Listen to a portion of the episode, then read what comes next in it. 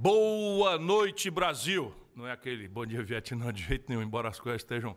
Boa noite especial, muito especial para minha querida turma boa, que está começando agora a minha, a sua, a nossa live do Cirão, Ciro Games. Nosso encontro de todas as terças, 19h30, sempre com muito bate-papo, interação, comentários, informação convidados importantes e, como sempre, ao meu lado, minha companheira de todas as horas, Gisele Bezerra. Boa noite, Gisele. Boa noite, Ciro. Gostei dessa camisa rosa.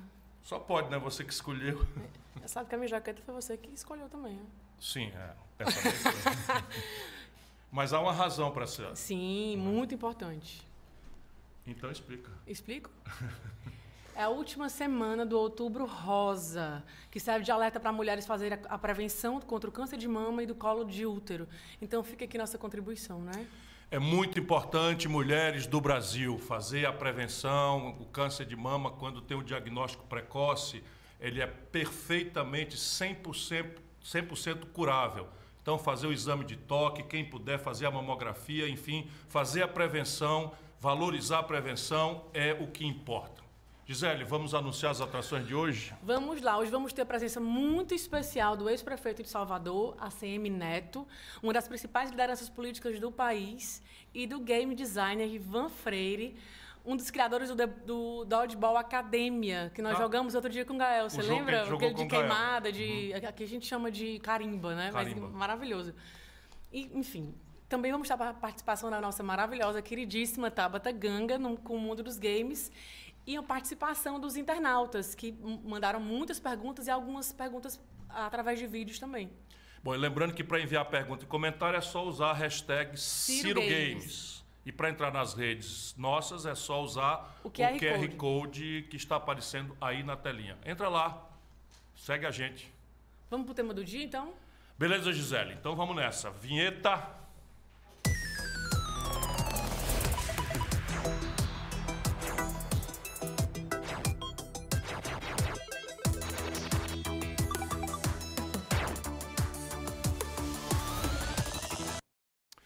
Pessoal, ontem anunciaram mais um novo e pesadíssimo aumento nos combustíveis. Lembrando, aumentou o gás de cozinha, aumentou o óleo diesel que está no frete dos caminhões, que está na passagem de ônibus de todos os trabalhadores, portanto, está pesando também na inflação. Aumentou a gasolina.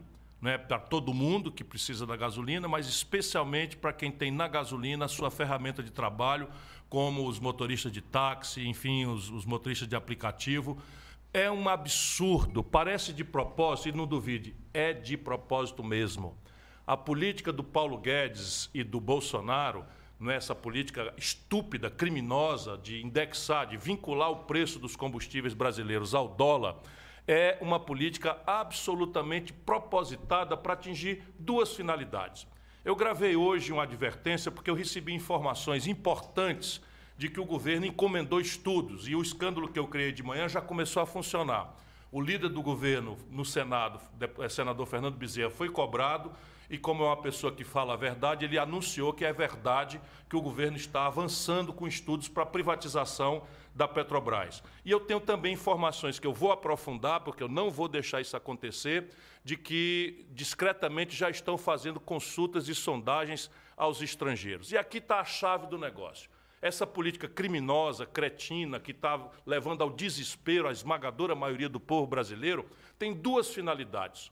Uma é fazer da Petrobras a queridinha do mercado estrangeiro, justamente para preparar a privatização toda esta exploração abusiva de preços absurdamente manipulados pelo governo Bolsonaro vai para o lucro da Petrobras, que são 3 mil por cento acima dos melhores momentos que a Petrobras já teve na história. E esse lucro, imediatamente, eles estão transferindo, não para bater dívida da Petrobras, para fazer novos investimentos, estão transferindo rapidinho, com muita pressa e muita ladroeira e corrupção, chefiada aí por essa diretoria bandida que está na Petrobras a serviço dessa política para acionistas minoritários. Então, a primeira grande intenção de fazer essa política estúpida, que está infernizando a vida de todo mundo, é fazer da Petrobras a queridinha dos estrangeiros.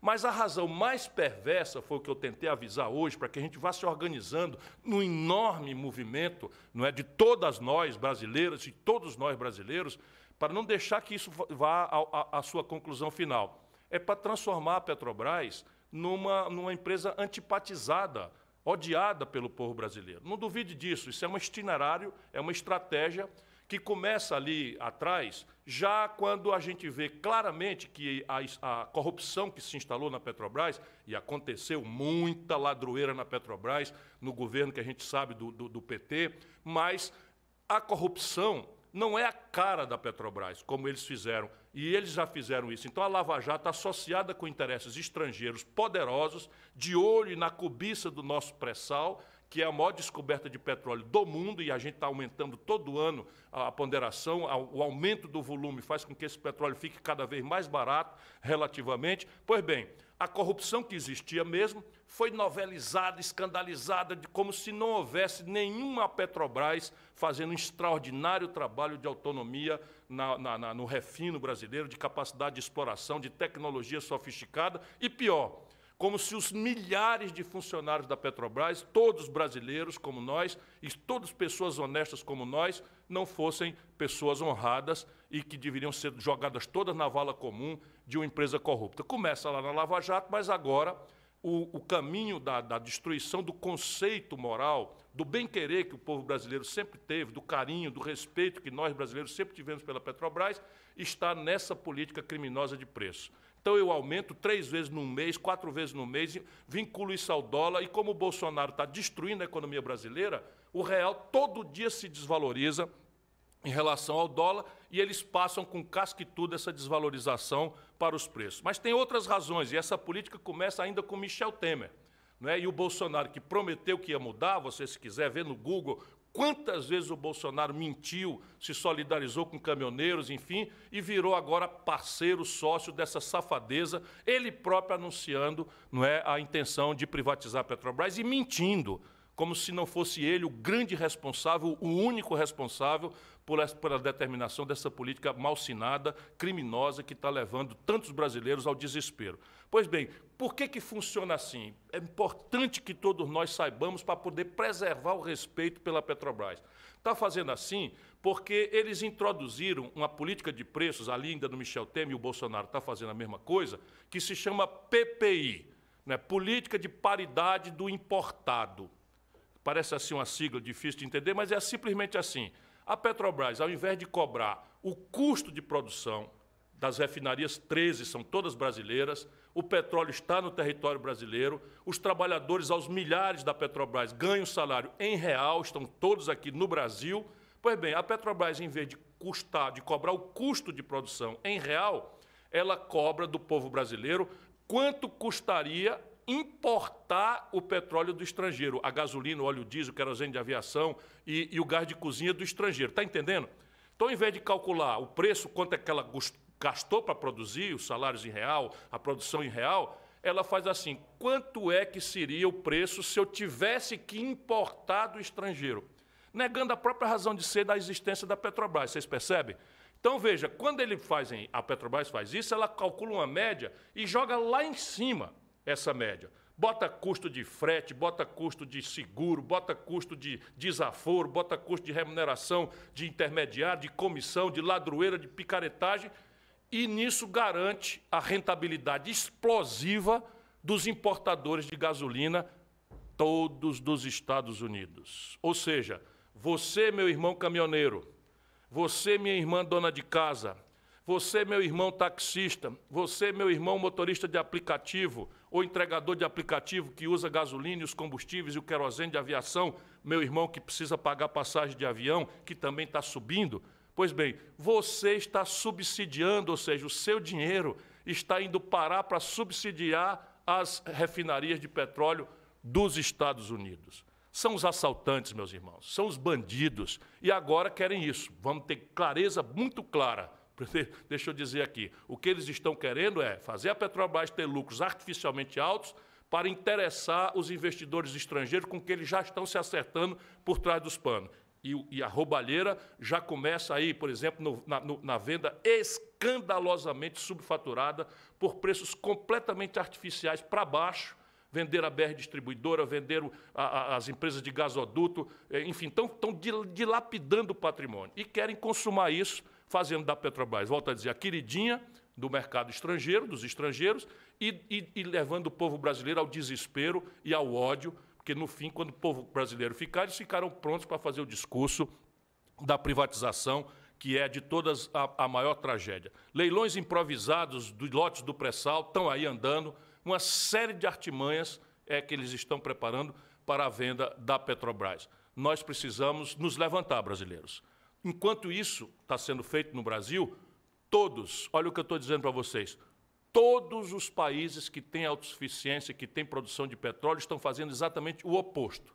Estão reforçando a capacidade estratégica, ampliando o investimento, ampliando a capacidade de produção das suas estatais de petróleo. No mundo, o petróleo é 80% pertencente aos estados nacionais e 20% das empresas privadas. Só que os 20% das empresas privadas são dos grandes países onde elas mandam no governo ou o governo tem com elas uma instantânea é, é, colaboração, como é o caso dos Estados Unidos. Definitivamente não é o caso do Brasil. Se você entrega para o estrangeiro o seu petróleo, acabou a sua soberania nacional.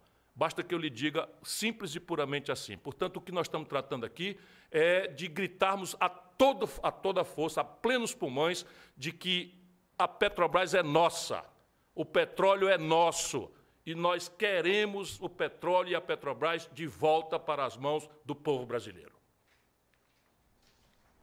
Muito bom, Ciro. Mas vamos passar de fase então. O nosso convidado já está on.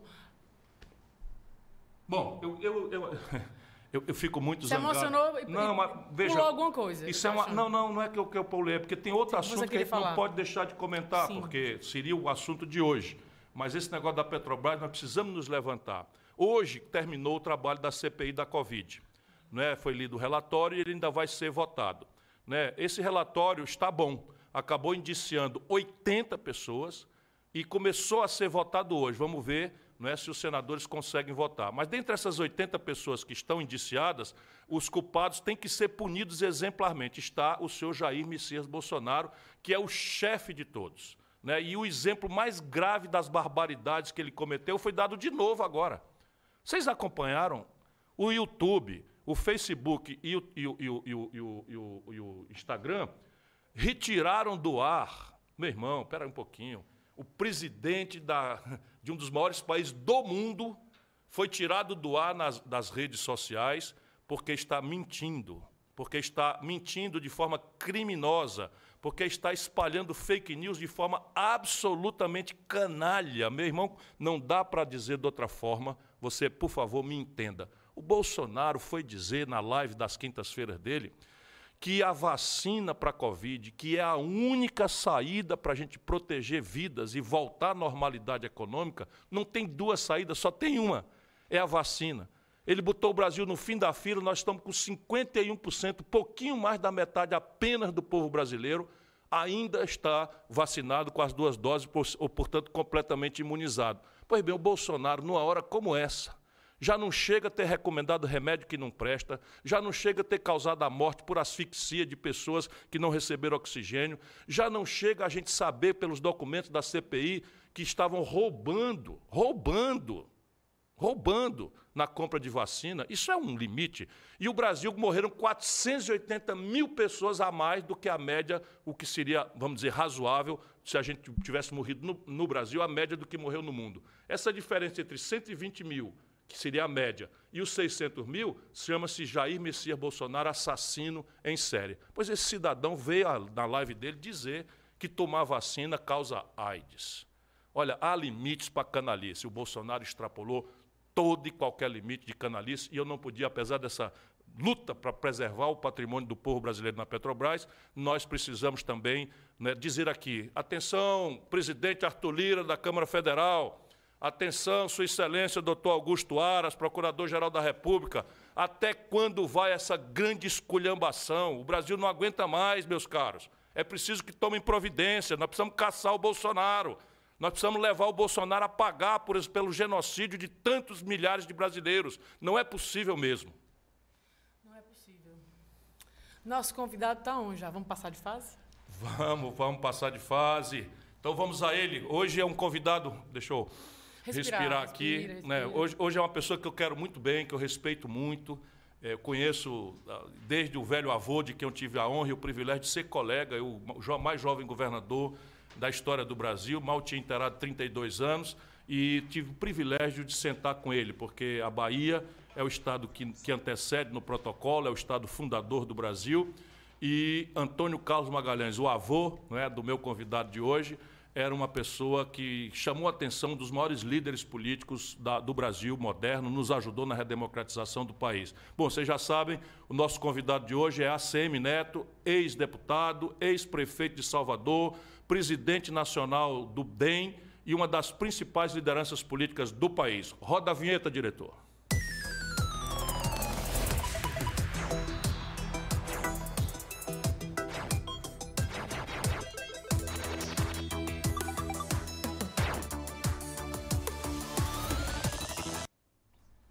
Todo mundo sabe, mas é muito bom a gente repetir.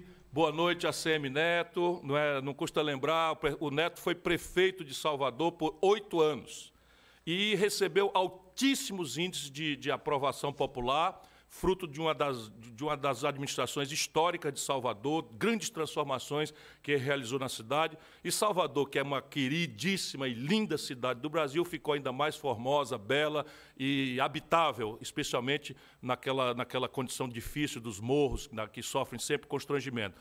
Ele foi tão popular, tão bem avaliado, que elegeu o sucessor ainda no primeiro turno, com grande folga e eu tenho alegria. Não é? Mas o Neto, além de ser esse administrador que se revelou extraordinário, ele também é um político importante da liderança brasileira, preside ainda hoje, porque não, não terminaram o, o, o de consumar a, a, a, fusão, o DEM, que é um dos partidos importantes do Brasil, e agora está empenhado aí em criar um novo partido, fruto de uma fusão que chama União Brasil. Boa noite, Neto. Muito obrigado a você pelo privilégio e pela honra que me dá de aceitar o nosso convite. Boa noite, Ciro. Uma alegria enorme poder participar contigo desse bate-papo do Ciro Games. Você sabe que eu tenho o maior respeito por você, pelo seu espírito público, pela sua trajetória, pelo que você fez pelo seu Ceará, assim como pelo nosso Brasil. Você fazia minha apresentação e eu me lembrava, Ciro, das eleições de 2002. Foi quando eu disputei minha primeira eleição para deputado federal, me elegi naquele ano para o primeiro mandato no parlamento e o meu voto para presidente da República naquele ano foi para você, foi para Ciro Gomes. Eu tive alegria de fazer campanha naquele momento, com muita convicção de que era a melhor alternativa para o Brasil.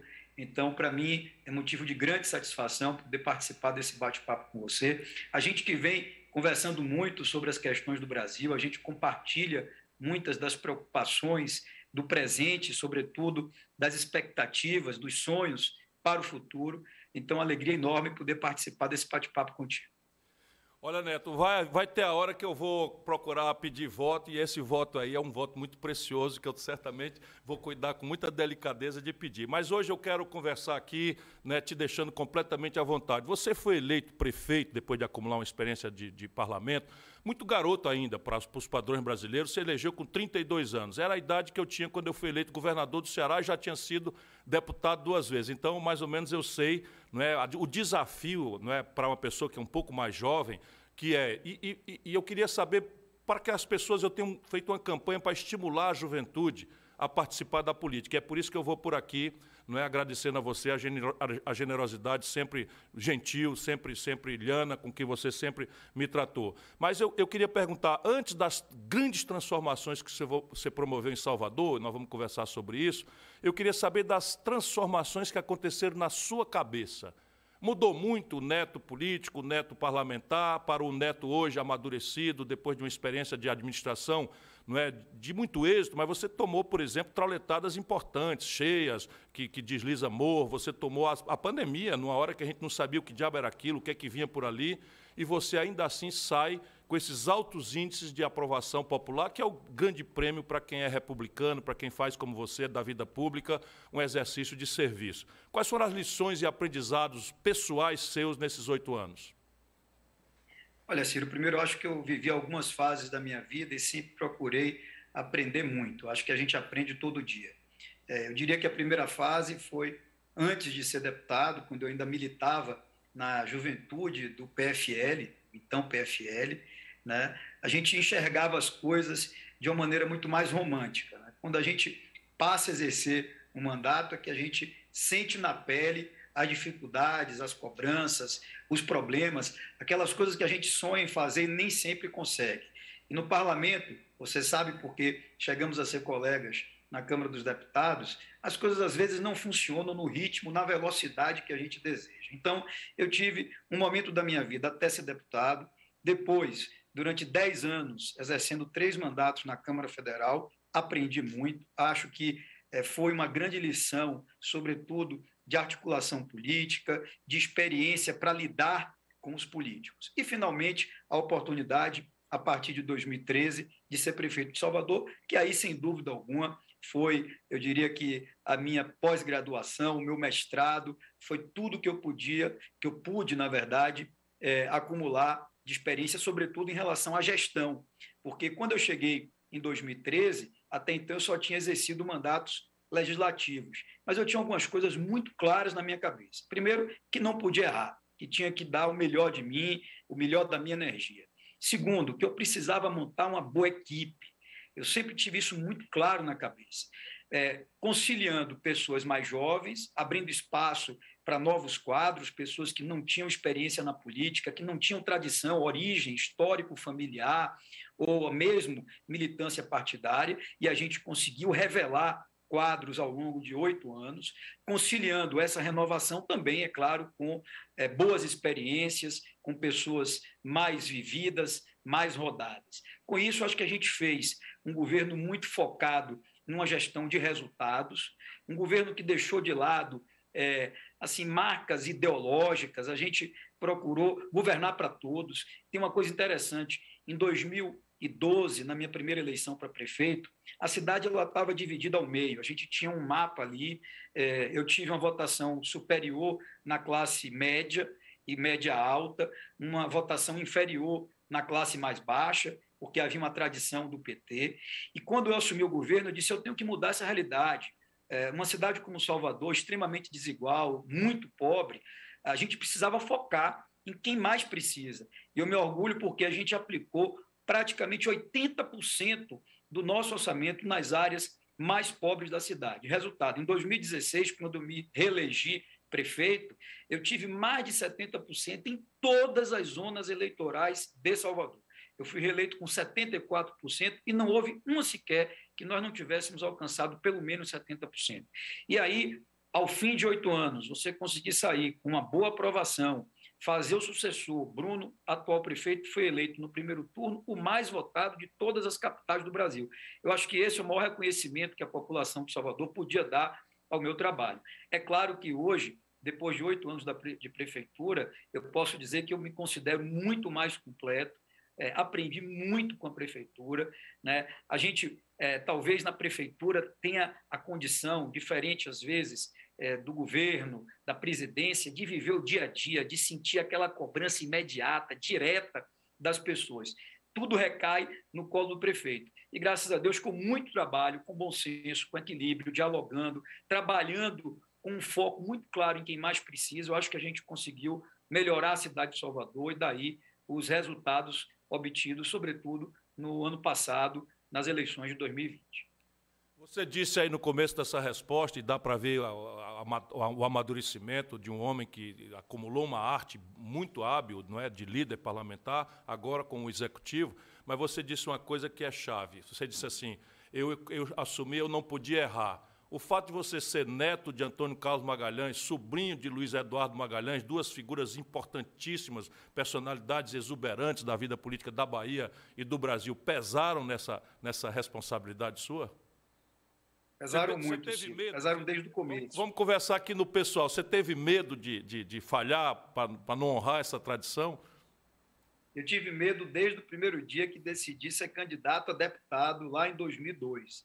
Imagine que eu cheguei na Câmara com mais de 400 mil votos e com 23 anos de idade. Naquele momento, todo mundo dizia: bom, é o neto de ACM. Então, eu sabia que eu precisava mudar esse título de neto de ACM para me tornar ACM neto. E que somente com muito trabalho isso iria ocorrer. Aí, veja, eu me elegi para deputado federal em 2002, apenas cinco anos depois, meu avô morreu. E isso coincidiu também com o momento que nós passamos para a oposição no estado da Bahia. Então, em determinado momento da minha vida, eu era oposição é, no Estado, oposição em Brasília, aliás, fui oposição em Brasília os 10 anos que exerci o meu mandato de deputado federal, e precisava me virar. Eu não tinha onde me ancorar, eu não tinha ali uma bengala para me apoiar. Né? Quando você tem um governo, você tem proteções. Eu ali estava sozinho. E mais do que nunca, eu disse: bom, agora é por minha conta, agora tem que ser a partir do meu trabalho, do que eu posso produzir, do valor que eu posso demonstrar. E é claro, como o ACM foi um político à sua época, no seu momento, né, com características diferentes da, das minhas, natural, mas foi um político que teve sucesso na Bahia, três vezes governador, senador, presidente do Congresso, prefeito. Então, é, sempre, é, até que eu fui prefeito de Salvador e pude fazer o meu trabalho, sempre me acompanhava aquela dúvida: bom, mas será que de fato a CM Neto vai ser esse político, vai ser esse cara que merece, por conta do seu próprio valor, a confiança das pessoas? Então, eu sempre tive essa responsabilidade comigo e, aliás, de certa forma, continuo tendo. A gente está agora numa caminhada pela Bahia, organizando uma pré-candidatura ao governo do Estado para o próximo ano e toda vez que eu chego no município do interior, as pessoas me abordam: olha, seu avô fez isso. Muitos dizem assim: ah, a gente quer que você faça metade do que fez seu avô. Então, é claro que essa, essa responsabilidade ela aumenta na medida que eu tive que carregar esse nome e mostrar o meu, o meu valor e o meu trabalho. Você, você tomou aí na proa, no, no auge da sua administração, a, a, a questão da Covid com o governo. Primeiro, a gente não tinha muita ciência, né? a especulação que vinha do estrangeiro era contraditória, não se sabia o que fazer, e você encarou isso de frente, eh, no primeiro momento, como todos os prefeitos, não é? E, e, e, e, com o presidente atrapalhando, atrapalhando, brigando, botando a culpa em outros, nos governadores, nos prefeitos. Como é que foi esse enfrentamento para você da Covid-19? Olha, Ciro, foi o maior aprendizado da minha vida. Foi o maior desafio que eu tive em toda a minha vida pública de mais de 20 anos. Imagine, eu, prefeito de Salvador, tinha me organizado para o oitavo ano do meu governo, exatamente 2020, ser o ano das grandes entregas, das grandes obras, das principais realizações. E aí vem a Covid. Eu quero dizer, Ciro, que eu nunca tive dúvida do que eu devia fazer. E eu sempre optei pela saúde, pelo respeito à ciência, pela preservação da vida. E, é claro, me posicionei várias vezes contra o governo federal, quando percebi uma postura de negacionismo. Infelizmente, é, o governo federal não construiu uma articulação com governadores e prefeitos. Se isso tivesse acontecido, o enfrentamento à pandemia teria se dado com muito mais eficácia no Brasil. Nós teríamos preservado vidas em nosso país, eu não tenho nenhuma dúvida. Né? Mas lá nós tomamos as medidas que precisavam ser tomadas, é, organizei um comitê com base em opiniões técnicas que sempre prevaleceram, mesmo quando eu tive que adotar medidas duras que geraram resistências. Muitas vezes eu fui criticado. Eu lembro que é, aconteceu uma época de todo domingo eu ter carreata na porta do meu apartamento, gente batendo panela, tocando apito, porque nós tínhamos tomado medidas de fechamento de atividades econômicas e de, de isolamento social. Mas é, eu acho que todo mundo que tem um senso de humanidade, todo mundo que compreende a responsabilidade que é governar, governar é tomar decisões, Eu sabia que qualquer decisão errada minha ali podia piorar a situação e comprometer um número ainda maior de vidas de soteropolitanos e baianos. Então, nós corrimos atrás, reforçamos o sistema de saúde. Me orgulho de dizer que Salvador, seja no ano passado ou nesse ano, nunca teve colapso. Sempre todas as pessoas que precisaram de atendimento foram atendidas, as UPAs de portas abertas, os leitos de UTI prontos para receber pacientes, inclusive de fora da Bahia, porque chegamos a receber pacientes de outros estados do Brasil. Não há dúvida que se o governo federal tivesse chegado junto, tivesse colaborado, os resultados teriam sido muito maiores. A própria questão da imunização, da luta pela vacina. É, nós corremos atrás desde o primeiro momento. E ali a gente teve dificuldade de diálogo, porque você conversava com o governo, não havia uma ideia de planejamento, de organização. A gente perguntava como é que a prefeitura pode ajudar para aumentar o número de vacinas disponíveis é, para a cidade de Salvador. Eles não sabiam responder. E a gente viu, infelizmente, tudo o que aconteceu daí em diante, culminando com essa declaração. Eu vi a sua crítica aqui, é, a declaração do presidente na semana passada, na quinta-feira, na live que fez. Realmente uma coisa inacreditável, né, porque é, isso acaba gerando dúvida, confusão na cabeça de muita gente. Né? E nós, governantes, o que, é que nós temos que fazer? Passar segurança nós temos que orientar as pessoas da maneira certa, não gerar dúvida na cabeça das pessoas, indo contra a ciência, esquecendo né, o mínimo de, de razoabilidade no enfrentamento à Covid. Então, eu acho que o que sobrou no nosso trabalho no passado foi compromisso com a vida, foi cuidado com a saúde pública, foi é, preservar cada vida. Eu disse: olha, se a gente salvar uma vida, eu já terei dado o meu trabalho como bem feito e, graças a Deus, salvamos muitas. Eu não tenho nenhuma dúvida. Eu fiz essa pergunta porque vocês lideraram, você liderou aí junto com outras pessoas o consórcio Nordeste, trouxeram um comitê científico e foi realmente a diferença de vida ou morte para muita gente. Manda um abraço para o teu secretário de saúde de então e de agora, que é um, um belo de um quadro que você revelou também para a política, o nosso Léo Prates, não é, que é um amigo que você me apresentou e é uma pessoa muito querida. Neto, você realizou muita coisa, do seu ponto de vista, que as pessoas não sabem, é de bastidor, de gestão administrativa, financeira, de modernização das estruturas, de digitalização, do, enfim, de modernidade administrativa e financeira. Mas você realizou muitas coisas de infraestrutura também. Eu ando na periferia de Salvador e dá para ver a mudança em contenção de encostas, essas coisas todas. Visitei muitas favelas recentemente, visitando aí é, com João Santana alguns locais importantes se você tivesse que destacar, escolha aí qual foi a sua mais importante realização em Salvador. Olha, Ciro, primeiro, é, deixar também meu abraço ao secretário Léo Prates, que é um fã seu e está acompanhando com certeza esse nosso bate-papo. É, eu vejo hoje em dia essa discussão, e eu tenho certeza que você pensa como eu, é, onde as pessoas dizem: bom, vamos furar teto, não vamos furar teto, é, como manter equilíbrio das contas públicas austeridade no gasto público. Bom, mas se não furar teto, se, se não comprometer o equilíbrio das contas, não sobra dinheiro para investir em infraestrutura, não sobra dinheiro para colocar é, no social, nos serviços públicos. Honestamente, isso tudo é desculpa para governo incompetente. Eu não vejo outro caminho. Lá, nós organizamos as contas da prefeitura nós equilibramos as finanças de uma cidade que estava quebrada. Quando eu cheguei, Salvador, na época, em valores da época, estamos falando de 2000, é, janeiro de 2013, tinha uma dívida de curto prazo de 1 bilhão e 200 milhões de reais. No dia que eu deixei a prefeitura, eu deixei em caixa de dinheiro livre para o atual prefeito 1 bilhão e 600 mil reais. Eu fiz superávit nos oito anos da minha gestão, mesmo quando tivemos crise econômica do país e queda de arrecadação. Porque quando a economia está crescendo, a arrecadação cresce por osmose. Mas você conseguir equilibrar as contas quando a economia vai mal, quando há recessão. Então, nós deixamos um grande legado de organização das contas públicas. Agora, nesse ano, agora há pouco, foi divulgado mais uma vez o IGF, que é o índice da Firjan de gestão fiscal. É, Salvador, quando eu assumi a prefeitura, estava em penúltimo lugar. Era a penúltima capital em gestão fiscal. Hoje, Salvador é a primeira. Pelo terceiro ano consecutivo, Salvador ocupa o primeiro lugar do Brasil em gestão fiscal.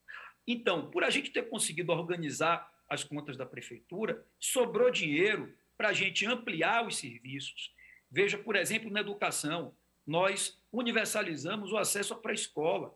Salvador era um dos últimos lugares em matrícula de crianças de 4 e 5 anos de idade. Chegamos a 98,8% e passamos a ocupar o primeiro lugar. Salvador tinha a pior cobertura de atenção básica em saúde do Brasil. É, menos de 18% da população era assistida. Nós deixamos com 60%. Foi a cidade que mais cresceu nesse período. Bom, eu não teria feito nada disso sem dinheiro.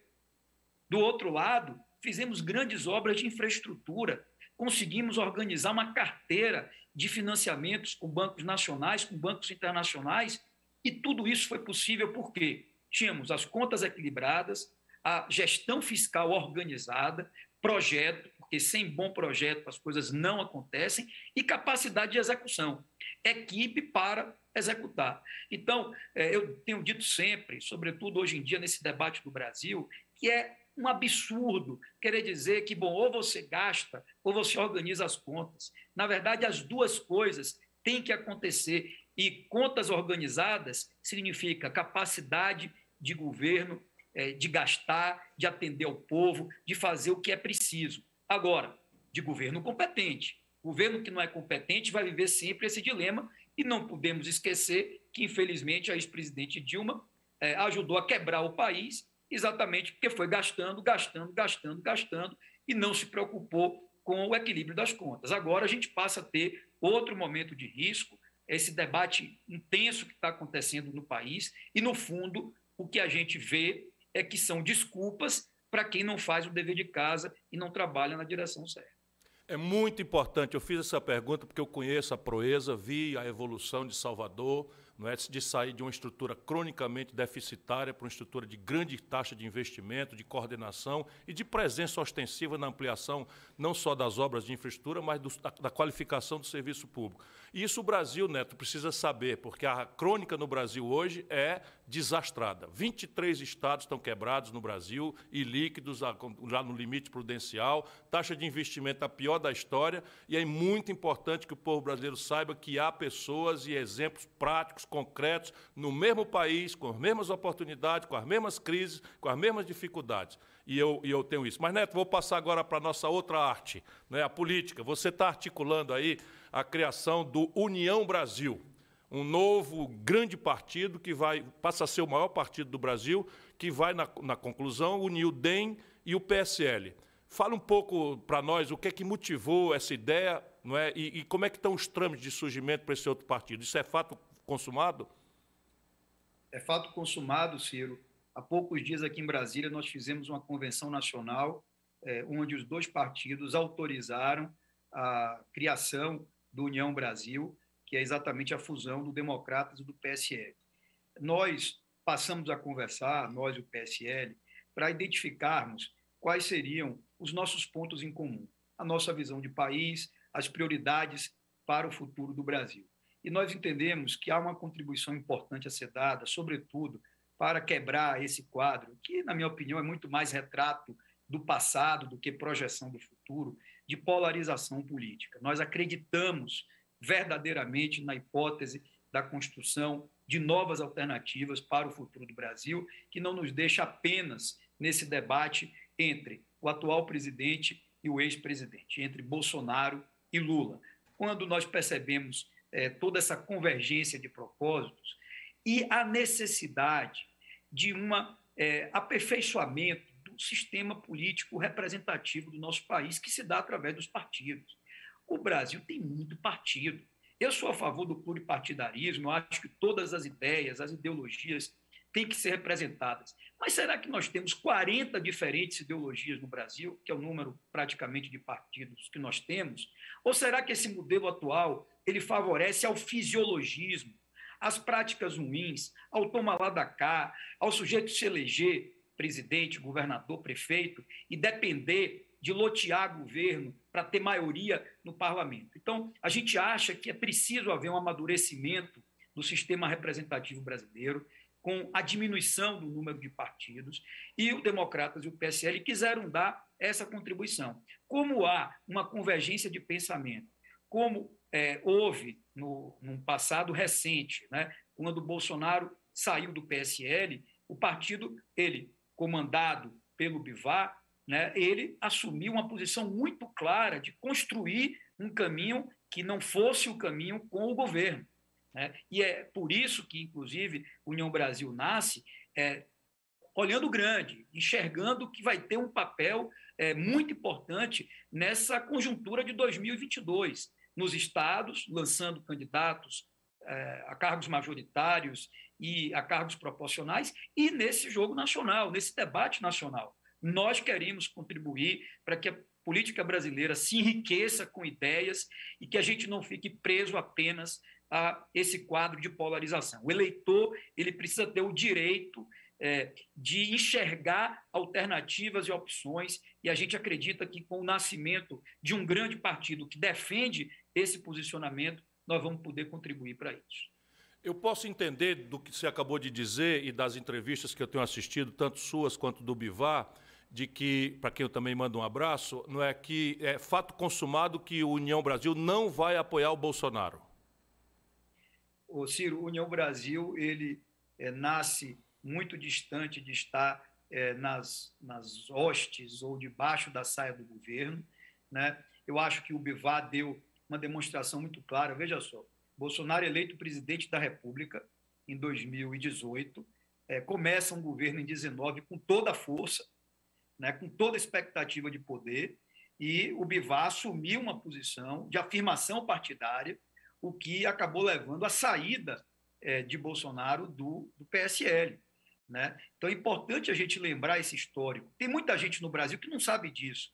É, eu mesmo nas minhas redes sociais, muita gente diz: bom, Neto, mas esse partido vai ser o partido de Bolsonaro, tá certo? A gente está vendo aí que Bolsonaro vem conversando com outros partidos no país. Esse partido nasce com a possibilidade de ter uma candidatura própria à presidência da República e, caso isso não aconteça, com o desejo de construir um projeto para 2022 que contribua com o fim dessa polarização, que a gente possa abrir esse debate, sair dos extremos, é, deixar o radicalismo de lado e olhar para o futuro.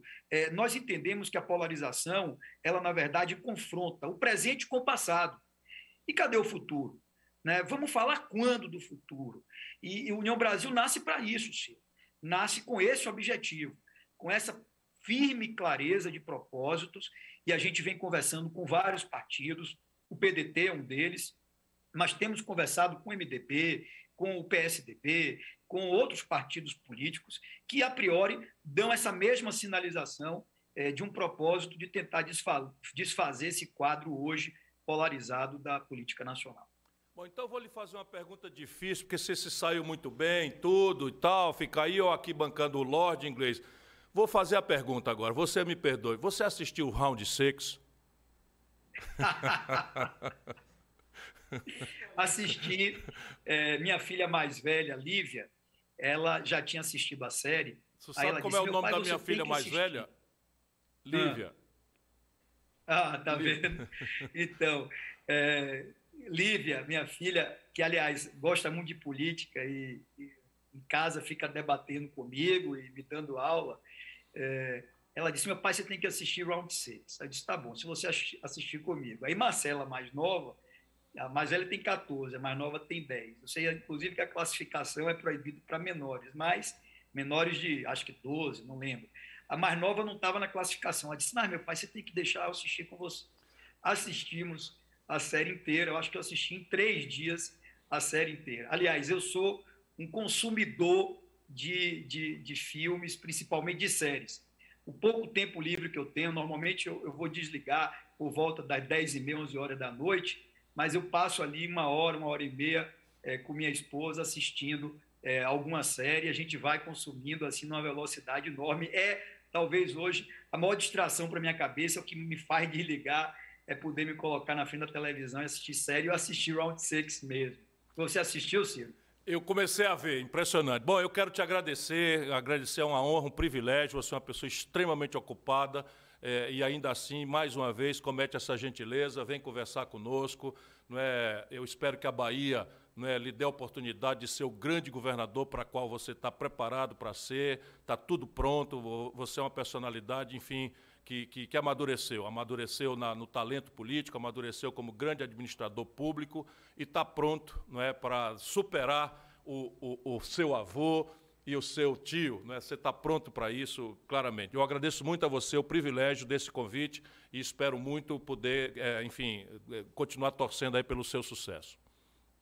Meu amigo, eu lhe agradeço profundamente, a alegria ter participado desse bate-papo contigo. Mais uma vez eu quero dizer do carinho, da admiração, do respeito que eu tenho por você, pela sua trajetória, pela sua energia, pela sua coragem, né?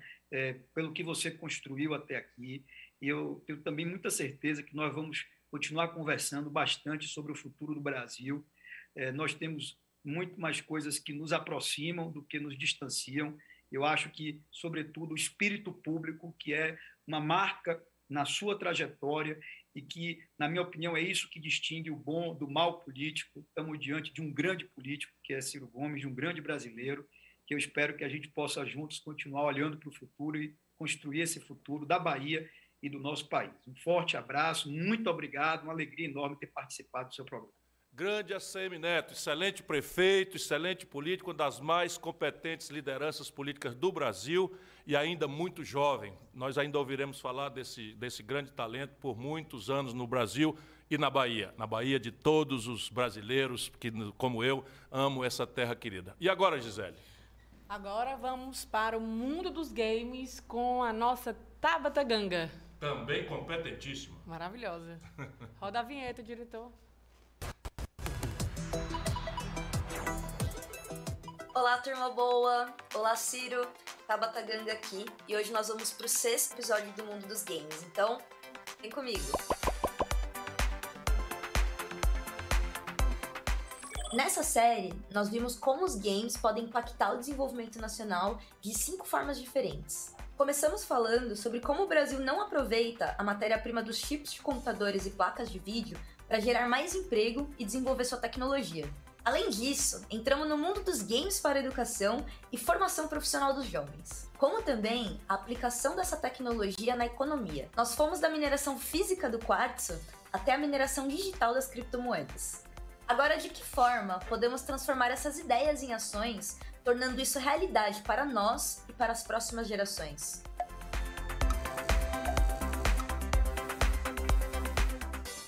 O Brasil possui a maior reserva mundial de quartzo, que serve para criar os chips de todos os equipamentos eletrônicos que nós compramos. Ao invés de aproveitarmos isso para gerar empregos, estamos fazendo a mineração irresponsável desse material. Nós vendemos por um real para o exterior e compramos de volta processado por mil. Isso acontece em um momento que passamos por uma crise global de semicondutores que afeta até mesmo a produção de carros. Ao invés de investir nesse caminho, o governo federal trabalha para extinguir a Ceitec, a única empresa que fabrica semicondutores na América Latina. Infelizmente, o nosso país não perde oportunidades de emprego apenas na indústria de base. O mundo todo caminha para fortalecer a economia do conhecimento usando meios digitais para criar produtos de alto valor agregado. Criar um jogo é algo complexo e interdisciplinar que demanda uma equipe altamente especializada: programadores, designers, publicitários e até mesmo jogadores profissionais. Esse tipo de profissional não é uma demanda apenas dos games, mas também das empresas de tecnologia que não conseguem contratar por falta de mão de obra especializada. Ao mesmo tempo que temos milhões de desempregados, temos empresas que não conseguem crescer, e isso gera uma grande estagnação econômica. O Brasil sofre muito com a evasão escolar, um problema que poderia ser combatido se as escolas fossem mais interessantes para os seus alunos. O uso de conceitos como gamificação e STEM podem não só tornar a educação mais atraente, como também ensinar uma nova profissão. Mostramos nessa série que isso é possível. Prova disso que o Brasil já é referência em robótica educacional no mundo. Precisamos apenas levar isso para todos. Para finalizar, vimos que com o crescimento do mercado de games, surgiram também crimes, golpes e fraudes. A tecnologia do blockchain surgiu para deixar a internet e as transações digitais mais seguras. Mas realizar esse serviço de proteção demanda um alto poder computacional. Algumas pessoas fornecem o seu computador para fazer essa chamada mineração enquanto jogam, um processo que gasta bastante energia. Em troca disso, essas pessoas são remuneradas em criptomoedas, que podem ser trocadas por dinheiro de verdade. Em resumo, nessa primeira temporada do mundo dos games, falamos do impacto dos jogos na sociedade e o potencial que eles têm na construção de um novo projeto de nação. Vimos que o Brasil tem desperdiçado seu potencial de gerar empregos e educação, o que também tem causado uma fuga de talentos do país. Agora que vocês já entenderam todos esses conceitos, vamos ter novidades daqui para frente. Vamos mostrar iniciativas, fazer entrevistas e ampliar as ideias de como o Brasil pode virar esse jogo e mostrar todo o seu potencial. Muito obrigada e para mais conteúdo, sigam também as minhas redes sociais, @tabataganga. Muito bom, Tabata, muito bom. Veja, esse universo dos games que eu tenho tentado, né, com a colaboração preciosa da Tabata Ganga, chamar a atenção, associado à tecnologia da informação, é um universo extraordinariamente enriquecedor. Há um universo de dinheiro, de empregos, de oportunidades, sabe? Que, que, o Brasil não pode ficar longe disso. Eu vou lutar muito para isso acontecer. Obrigado, Tabata. Bom, agora, Gisele, vamos para a interação com os internautas, não é isso? Isso. Vamos mostrar primeiro as duas perguntas gravadas que eles mandaram. Pode ser? Ok. Tá no ponto? Ciro, quem fala é o Cícero, de Novo Oriente, Ceará.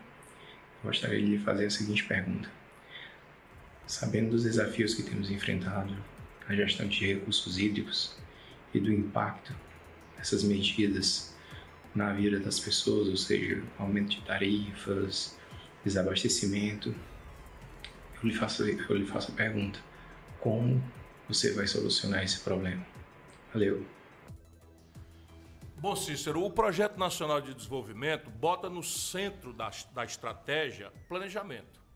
E há uma coisa que o Brasil precisa entender isso. Hoje é da mão para a boca, ninguém sabe para onde nós estamos indo. Está aí uma crise hídrica que podia ter sido perfeitamente manejada de outra forma, repercutindo na tarifa de energia, que só esse ano já subiu 30 e tantos por cento. Quem paga a conta de luz sabe, não é? muita gente está deixando não é, de, de, de, ligar a televisão, ou muita gente está desligando. Então, as companhias energéticas desligando. Visitei uma família em São Paulo com a Gisele, é uma coisa cretina, é uma coisa absurda o que está acontecendo. E o que é planejamento? Bom, eu digo o que eu penso em fazer porque é o que eu já fiz. Né? Eu, eu, eu cito isso não é por gabolice nem por autorreferência, é apenas para dizer que as pessoas podem acreditar. Por quê? Porque eu criei a estrutura no Ceará de, de, de, infraestrutura hídrica. O Ceará é um estado do Nordeste semiárido, onde a questão da água é crítica. Então, eu fiz um plano estratégico de recursos hídricos. Esse plano calculou lugar a lugar quanta necessidade de água nós, nós teríamos, ele é atualizado até 2030, quanta água é necessária para todos os usos o uso humano, que é a principal prioridade, dessedentação animal, os usos difusos, saneamento básico, higiene, etc., os usos industriais e a irrigação. Então você calcula quanta água você vai precisar, existem padrões técnicos para isso, e examina a disponibilidade. Você então olha a demanda e vê a oferta de água. E dali sai a necessidade estratégica das obras. Às vezes é uma adução, às vezes é um poço artesiano, às vezes é uma grande, grande coisa. Então eu fiz isso e o Ceará executou esse plano, nós temos executado esse plano. Ele precisa ser feito para o Brasil como um todo. O Brasil precisa ter um plano estratégico de manejo dos seus recursos hídricos, não só pelas necessidades, mas também para a preservação ambiental, pelo cuidado. O Brasil tem hoje, descobriram agora, quer dizer, não é que descobriram, ponderaram agora, um aquífero na, na Amazônia, para além da, das águas de superfície, você tem um aquífero que é maior três vezes do que o aquífero Guarani, que já é um dos maiores do mundo.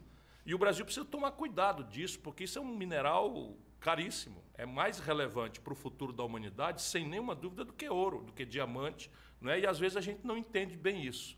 E é preciso, então, para além de fazer é, é, esse, esse plano estratégico no, no, no, Brasil, você empoderar, por exemplo, a Agência Nacional de Águas, que tem uma comunidade técnica extraordinária, mas que está bastante fragilizada na sua estrutura operacional, para que ela, tendo poder, possa de determinar os usos diversos da água, e isso faz parte da compreensão de um projeto nacional de desenvolvimento.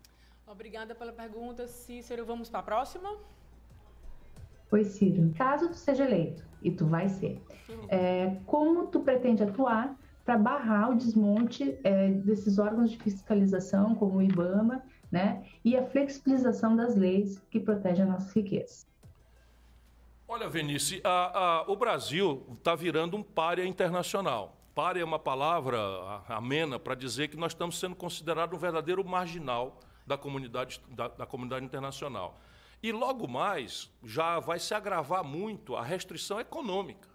Portanto, não é só porque nós temos obrigação com o planeta, temos obrigação com as novas gerações de brasileiros e de seres humanos, não é, que nós temos que manejar corretamente o nosso, nossa, nossa biodiversidade, a nossa, nossa, nossa, nossos recursos hídricos, enfim, a nossa, os nossos solos, as nossas, nossos biomas, que estão todos eles muito estressados. A gente fala muito na Amazônia, mas a Caatinga está sendo muito deteriorada, a Mata Atlântica tem sido sufocada no Brasil, o Pantanal é, tem, tem problemas problemas sérios, nós temos assistido incêndios que nunca aconteceram na proporção que estão acontecendo hoje, e tudo isso deriva basicamente de duas coisas. Primeiro, uma falta absoluta de um senso geográfico.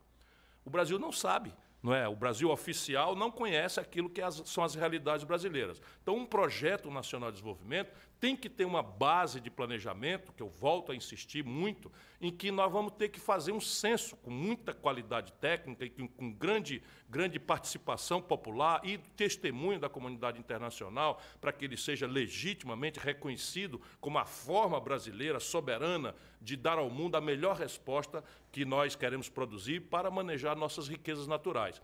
E esse plano vai, então, permitir que nós demos o passo adiante, zoneamento econômico e ecológico aqui pode, aqui não pode, aqui pode, desde que as, as condições tais, tais, tais sejam feitas, e inovar, porque a economia não é, moderna, a economia do conhecimento, permite que nós tratemos a floresta em pé com muito mais valor do que a floresta derrubada. Uma coisa é você derrubar uma árvore e vender a madeira, outra coisa é você explorar uma nova farmácia, uma nova bioquímica, tudo derivado de princípios ativos que os saberes tradicionais nos ensinam, são biopirateados para o estrangeiro e depois a gente paga fortuna de royalties por um conhecimento que está aqui e que a gente poderia transformar. Enfim, eu não quero me estender muito mais do que isso, mas é, então é a ideia de fazer um, um, um, um, zoneamento econômico ecológico que defina o que é que pode e o que é que não pode, mas em qualquer circunstância, Vinícius, nós precisamos empoderar o Estado Nacional Brasileiro no comando e controle do território. E hoje é uma grande mentira. Hoje o Brasil é uma grande mentira em matéria de estrutura local de comando e controle já é precarizado. O quadro de pessoal do IBAMA, o quadro pessoal do ICMBio, em relação ao tamanho do desafio, chega a ser criminoso. Ora, a Polícia Federal do Brasil, lembrando que nós somos uma nação de 210 milhões de pessoas, a Polícia Federal do Brasil tem 11.800 pessoas, entre homens e mulheres, 11.800 pessoas é a Polícia Federal do Brasil.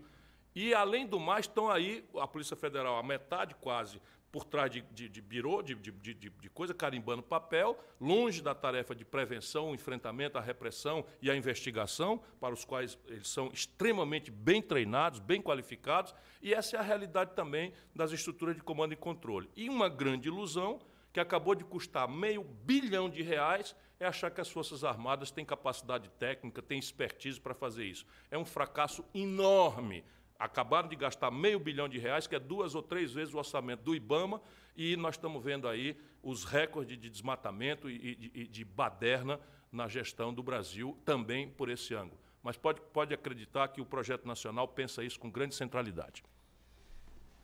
Agora, perguntas que nós uh, escolhemos das redes, tá bom? Uhum. Primeiro, Pedro Moretti, pelo Telegram. Fala, Cirão, tudo bem por aí? Fala, Queria Pedro. Saber... Queria saber qual o segredo usado por você para melhorar tanto a educação pública do estado do Ceará e se um dia chegar à presidência, usará essa estratégia em todo o país? Grande Pedro, primeiro entender que não sou eu. Não é? Aqui a gente não acredita em Salvador da Pátria. Ah, se você quiser destacar a proeza da educação do Ceará, somos a melhor educação pública do Brasil, sendo um dos estados mais pobres do Brasil, nós devemos aos professores. Então, se quiser achar um herói, definitivamente não sou eu. São os professores que ainda não estão com os salários que merecem, vamos, vamos chegar lá, temos atacado também nessa frente, mas a, os professores cearenses entraram num processo de motivação, não é de, de, de, de amar o resultado, e o resultado é avaliar individualmente cada estudante estabeleceram conexões com as famílias dos estudantes, isso está tudo conectado, e essa é a lógica. E a gestão da escola, aqui, que era no passado, cada escola, cada diretor de escola era um vereador, era um político que nomeava. Não é? Agora é uma carreira de Estado, não é? que é capacitado para isso, apura-se não só o talento formal de saber, tal, mas as aptidões para liderança. E aqui a rede toda está é, conectada em, em, em, banda larga, em, de alta velocidade, e nós temos esse conjunto não é, de políticas, as famílias envolvidas, a gestão da escola não é, e continuidade. Educação precisa de continuidade. Não é continuidade do Chico, do Manel, do Partido Encarnado. Aqui, por exemplo, nós somos uma aliança de 11 partidos. Os, dos 20 municípios que saíram agora, nossa, como eu fico orgulhoso do meu povo dos 20 municípios de melhor índice de oportunidade de educação no Brasil, 18 estão no estado do Ceará. É, não foram é? incríveis, né? Os índices foram maravilhosos. E, e assim, e, e Sobral, que é a minha cidade, onde tudo começou, é o primeiro lugar há quatro anos. Ou seja, se o Ceará, que é muito pobre, pode fazer isso, imagina o Brasil. Vamos dar uma oportunidade, sair desse negócio de Chico, Manel, Maria, ódio, paixão e fazer o que interessa, porque uma criança educada, qualificada, nunca mais vai ser miserável na vida, nunca mais vai ser vítima de demagogia política, de ladroeira, de corrupção, como tem sido a população brasileira. Davidson Martins, pelo Instagram. Qual a proposta para combater? Eu tenho que ler se eu ler. Não quero saber ah, se a tá, câmera é aquela ali. Ou essa aqui? É para ela que eu respondendo. Peraí, gente, mas ele me confundiu com oh, Desculpa, é porque eu... eu, achei que eu, tava... eu, tô me, eu tô me acostumando Eu achei que eu estava lendo errado, mas peraí. Não, não, não, é tu não. Eu, é porque a Insta está me dizendo que é para eu falar para a câmera. Não, assim, quando daqui, eu tiver tá nós dois aparecendo, você olha para cá, que aí fica mais bonitinho, okay. entendeu? Combinadíssimo, desculpa. Oh. Davidson, desculpa se não for Davidson, acho que é, é Davidson. Davidson, é? David... Davidson. Então eu falo Davidson. Claro. Davidson Martins pelo Instagram. É, qual a proposta para. Agora tá aqui, ó. Tá vendo? Agora eu tô sozinha. Qual a proposta para combater a massiva fuga de capital do país, o que reduz o grau de investimento em nossas terras? Olha, Davidson, são duas questões e é muito importante que se faça essa pergunta, porque parece assunto de economista, mas isso mexe com a vida das pessoas, mexe com o salário, mexe com o custo de vida, mexe com os empregos ou desemprego em massa da população. Por quê? Porque o capital que vem para o Brasil, ele só vem se tiver duas condições. A primeira, confiança. Você sabe, ninguém bota dinheiro num lugar em que o próprio ministro da Fazenda desse lugar guarda o dinheiro dele no paraíso fiscal no estrangeiro. Tenha paciência. Não é? Veja, e assim, ah, mas é o Bolsonaro, é o Bolsonaro. O presidente do Banco Central do Lula, oito anos, também guardava o dele no, no paraíso fiscal do estrangeiro. Então, veja, os estrangeiros sabem disso. Então não há confiança no Brasil. A, a, a justiça não funciona. Né? A, a insegurança jurídica, é as aberrações judiciais. Agora, por exemplo, o governo Bolsonaro está propondo. É um negócio inacreditável para uma pessoa que tem formação jurídica como eu. A gente aprende no direito que existe o, juiz do primeiro grau, o, o, o, tribunal do segundo grau, o Superior Tribunal de Justiça e, no limite, o Supremo Tribunal Federal. Quando passa tudo isso, 10, 15, 20 anos, e um povo ganha ação contra o governo, essa ação tem que ser paga, não tem mais recurso, acabou. E o nome disso é precatório, ou seja, está ali a ordem do justiça para pagar, não tem mais recurso. O Bolsonaro mais o Guedes estão inventando um recurso numa emenda à Constituição que vai simplesmente proibir que as ordens judiciais sejam cumpridas.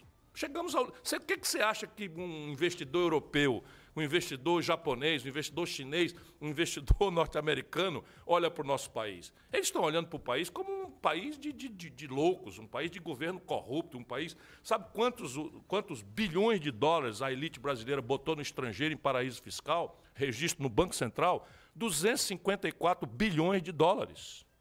Então, ou você conserta as coisas, tem austeridade para governar o país e o presidente da República tem que dar o exemplo. Não pode ter ministro com dinheiro em paraíso fiscal. Francamente, será que é preciso que a gente lembre disso? E o Bolsonaro e o Lula, mesma coisa, os dois que estão aí né, disputando, polarizando, e aí você vai olhar, são diferentes, são diferentes, mas o ministro do Bolsonaro guarda o dinheiro dele no paraíso fiscal, ou seja, a autoridade encarregada de cobrar imposto guarda o dele num lugar onde ele não paga imposto. A autoridade encarregada de vigiar a taxa de câmbio, quantos reais você precisa para um dólar, é aquela autoridade que guarda o dele em dólar lá fora, e quando o, o povo empobrece aqui, gasolina, óleo diesel estourando, não é? O cara ganha dinheiro, cara. Por quê? Quando desvaloriza o real, ele ganha, ele ganha mais reais lá fora, porque o dólar dele está lá fora protegido. Aí, ah, vamos um o Bolsonaro, vamos, mas o PT fez a mesma coisa. Sabe, o Guido Mantega, ministro da Dilma, o Guido Mantega, ministro do Lula, também tinha dinheiro no estrangeiro. Ou a gente abre o olho, ou se repetir as mesmas coisas, vai dar na mesma. Então a primeira questão é confiança. Tem que restaurar autoridade no país. E autoridade não é autoritarismo, não. É, sabe, um presidente que não roube e não deixe roubar. Um presidente que faça a lei ser cumprida pelo branco, pelo negro, pelo pobre, pelo rico, pela classe média, pelo religioso, pelo ateu. Todo mundo tem que cumprir a lei. E a punição tem que ser a, exemplar e severa para aqueles maus exemplos. Só no Brasil, sonegação não dá cadeia. Então, essa é a primeira questão. Segunda questão, rentabilidade. Quando é que o investimento acontece? investimento não é, não é aposta, não é cassino. Então, e qual é a rentabilidade? Meu irmão, faz 15 anos que a, a indústria nacional brasileira, que é basicamente multinacional hoje, sediada no Brasil, faz 20 anos ou 15 anos, 15 anos que o Brasil tem capacidade instalada ociosa entre 25% e 30%. Sabe o que é? A Ford, que fazia 54 anos que estava no Brasil, foi embora. Por quê? Porque ela tinha capacidade de produzir mil carros e fazia 15 anos que só estava vendendo 750. Você passar 15 anos com capacidade instalada ociosa desse tamanho é prejuízo, meu irmão. E aí o Brasil, que tinha 30% da sua riqueza tirada da indústria, hoje caiu, caiu para 9%. E isso o Bolsonaro está agravando muito, mas, infelizmente, o modelo econômico do Lula e do Fernando Henrique é quem produziu essa tragédia. Tenho... Ou seja, voltar a crescer. Na hora que o Brasil voltar a crescer, que o consumo das famílias se restaurar, e que o, que o investimento empresarial voltar, que o investimento do Estado, do setor público voltar, que houver uma política industrial e de comércio exterior capaz de projetar o país né, com densidade tecnológica, deixando de lado essa ilusão de que nós vamos pagar a conta da nossa vida moderna com soja, milho, boi, minério de ferro bruto e petróleo in natura, nessa hora todo mundo vai querer investir no Brasil, por quê? Não é fazer caridade, vem aqui porque passará a ganhar dinheiro. Tem uma notícia que chegou aqui para mim, os senadores acabaram de aprovar o relatório da CPI que indicia 80 pessoas, entre elas Bolsonaro. É uma notícia importante. Eu quero fazer então aqui um meia-culpa. Eu usei muito aqui a minha incredulidade de que eu achava muito, muito ameaçador que a, a, a CPI terminasse em pizza, mas eu quero pedindo desculpas se essa minha luta para não deixar a impunidade ser o prêmio de uma mortandade que levou mais de 606 mil pessoas no Brasil.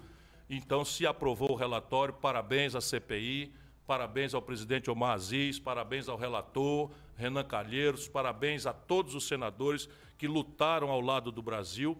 E agora, vocês sabem o que, é que vai acontecer. Esse relatório, uma vez aprovado, obrigado, Gisele, pela informação em tempo real, esse relatório vai para as autoridades. Atenção, doutor Aras, estamos de olho, hein? Essa esculhambação não pode ficar impune. Atenção, Arthur Lira, presidente da Câmara Federal. Se você não der, ah, não der processamento a essas conclusões, você será cúmplice desse assassino canalha que se chama Jair Messias Bolsonaro. Antônio Rangel, pelo Telegram. Ciro, e a questão da energia elétrica? Como podemos implantar um preço mais acessível para a população? sobre o incentivo de energia renovável. O Ceará é um bom exemplo de energia renovável, né? É, hoje o Ceará é redundante. Eu tenho orgulho de ter feito o mapa de ventos, o primeiro mapa de ventos do Brasil foi feito aqui quando eu fui governador. Eu estou apresentando aí para as pessoas porque eu tenho uma certa vivência e tenho muito orgulho né, de ter trabalhado ao lado de uma equipe muito competente. Não, não sou eu o responsável por isso, mas gente capaz que me dava os sinais de futuro com quem eu tenho compromisso. Então, o Ceará hoje tem, em matéria de energia eólica, uma vez e meia a necessidade que nós temos de, de, de, de uso no Ceará. Evidentemente que a energia eólica, todos sabem, ainda tem um problema tecnológico que ela é sazonal. Os ventos eles não são constantes ao longo do ano, eles normalmente variam por estação, e por isso que houve aquele equívoco da Dilma de falar em estocagem de vento, mas na verdade a gente tem que desenvolver uma espécie de capacitor de bateria para que haja estoque da, da energia eólica gerada para ser usar na entre-safra. Mas a energia solar está ganhando escala. Hoje o quilowatt-hora da energia é, eólica já é mais barato do que da hidráulica aqui no Ceará. E a energia, a energia solar, que é evidentemente uma alternativa muito importante para o Brasil, no Nordeste brasileiro, nós temos em Fortaleza, no Ceará, nós temos 320 dias de sol por ano. E hoje em dia você tem sensores né, células fotovoltaicas que apanham até o mormaço do reflexo da luz do sol, do calor do sol no chão. Portanto, é preciso. Agora, a tragédia brasileira: 100% importados. Nós precisamos, ao lado de expandir a energia para que ela seja módica, né, seja acessível para preços populares, né, especialmente para uma população tão desempregada e tão empurrada para a informalidade, a energia tem que ser módica, não pode ser cara e exorbitante como ela. E nós precisamos rever a indexação. Isso é uma coisa também, o Fernando Henrique indexou a tarifa de energia brasileira ao dólar, também ao dólar. Por isso que a energia na casa do pobre brasileiro, além do desastre da administração Bolsonaro na questão da crise hídrica, você tem também uma dolarização das tarifas de energia elétrica que nós precisamos botar em discussão não é isso daí, porque no auge não é, da, da, da, da já, já, acabamos de, de, de, remunerar as grandes, as grandes é, hidro, hidroelétricas do passado, só não as novas, Santo Antônio Giral lá em Rondônia e nossa Belo Monte. Só não essas não estão remuneradas. Mas as outras, Itaipu especialmente, já estão abatidas e tal. E a tarifa só cresce quando devia cair. Não é? E hoje a energia brasileira é a mais cara do mundo, sendo que a nossa matriz é a mais limpa e barata do mundo. Eu estou de olho no assunto e o projeto nacional pensa nisso com grande, com grande centralidade. Eu ainda tenho dois comentários, mas chegou aqui para mim uma pergunta do Paulo Henrique Faria. Muito boa, Ciro Games. Queria muito fazer uma pergunta em vídeo para o Ciro também. Como faz para se inscrever? Então, vocês podem gravar um vídeo com o celular deitadinho assim, certo? E mandar para. Tem, um tem o e-mail aí? Pronto, cirodados.gmail.com.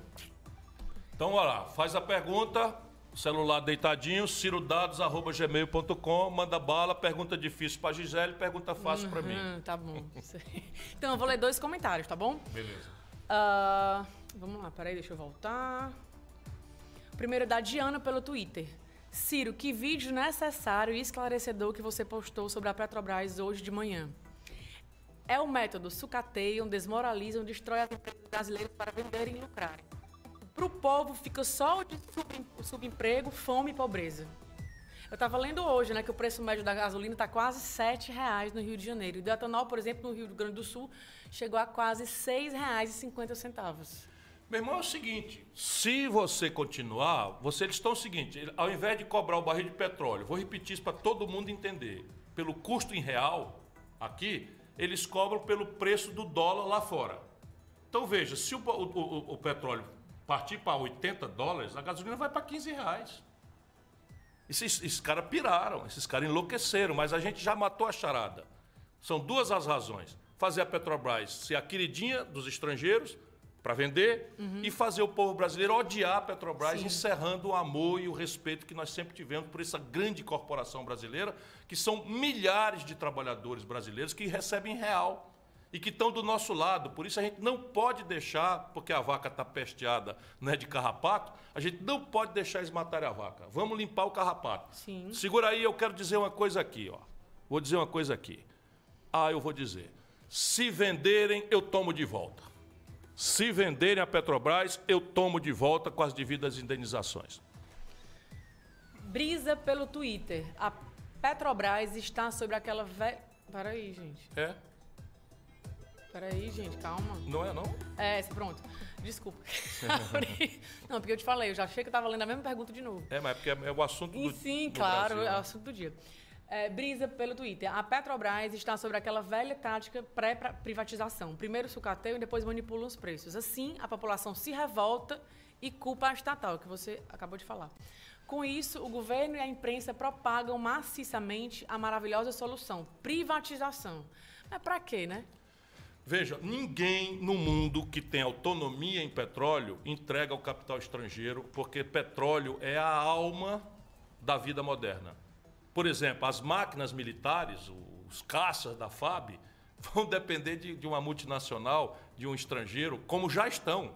Querosene de aviação hoje é 100% importado do estrangeiro. Isso é uma vergonha, é uma vergonha. Essa gente vai ter que pagar caro o que está fazendo. Bom, a gente já leu bastante hoje, né? Comentários, perguntas. Mandem, não esqueçam de mandar para o e-mail cirodados.gmail.com as perguntas gravadas. As outras podem ser pelas redes que a gente já deixa aí todos os dias. Enfim, desde já fica o convite para continuarem participando dessa interação. Tô vendo aqui, criatura. Mas agora vamos para o nosso segundo convidado.